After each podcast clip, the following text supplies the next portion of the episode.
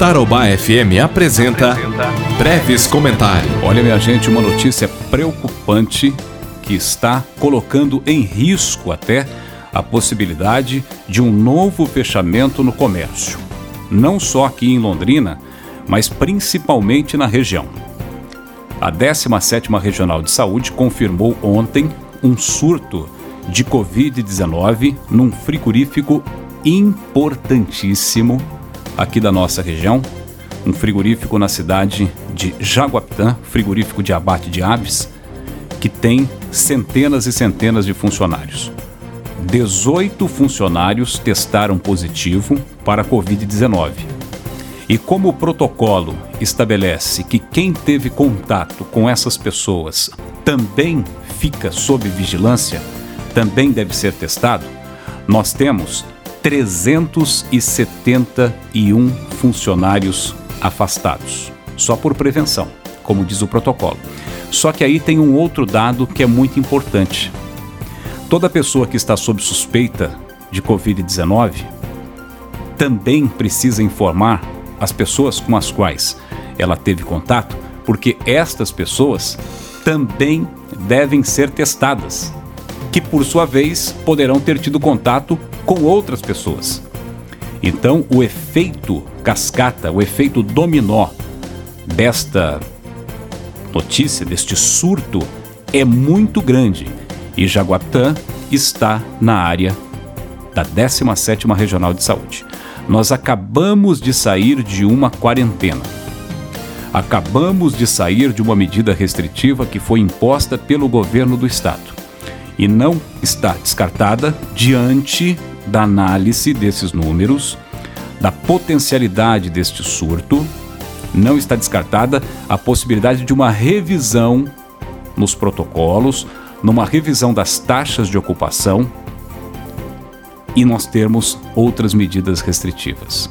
Agora, um outro dado é que quando você tem um surto dessa natureza, você tem 18 contaminados e mais 371 sob suspeita, muitos desses trabalhadores necessitam de UTI ou de um leito hospitalar numa enfermaria. E é aí que mora o perigo. A boa notícia é que na semana que vem, o Hospital Universitário Norte do Paraná deve inaugurar, deve liberar o seu hospital de retaguarda, o seu hospital que era a maternidade, seria uma maternidade, mas com a crise, com a pandemia, foi adaptado para a Covid-19. Então nós teremos mais 40 leitos de UTI, o que é uma ótima notícia num momento como esse.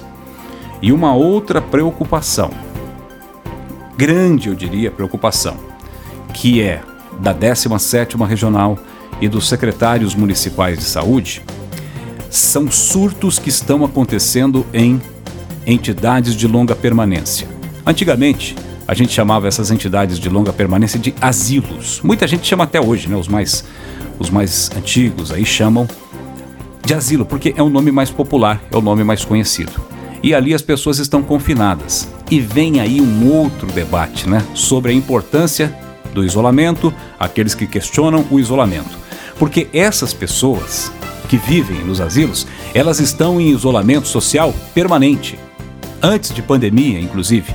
Então, o que é que explica o estrago que um vírus, por exemplo, fez no asilo em Rolândia, onde cinco pessoas morreram?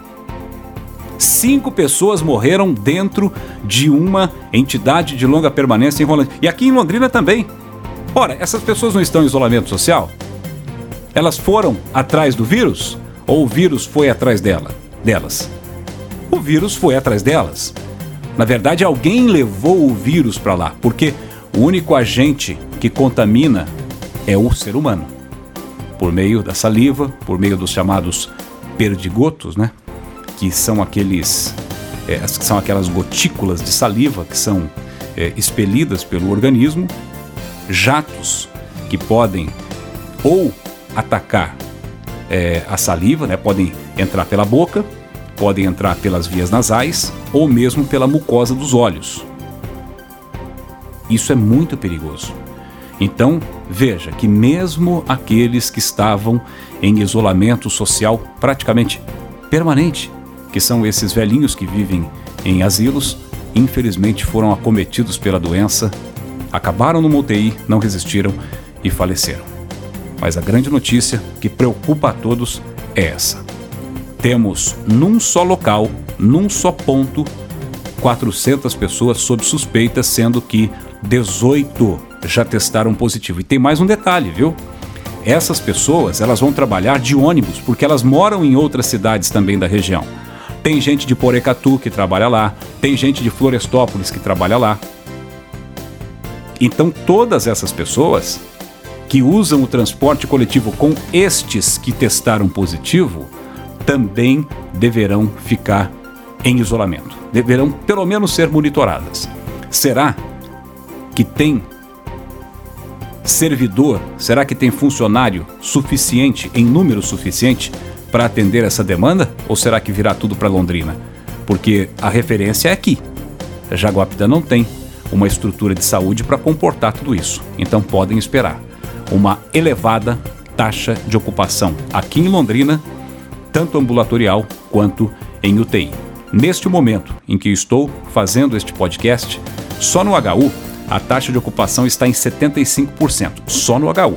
Mas, para efeito de cálculo da regional, são considerados todos os hospitais que estão na macro-região, como é chamada, inclusive hospitais de Apucarana, hospitais de Arapongas e outras cidades aqui do, da nossa região. Eu sou Fernando Brevilieri, do Grupo Tarobá de Comunicação. Tarobá FM.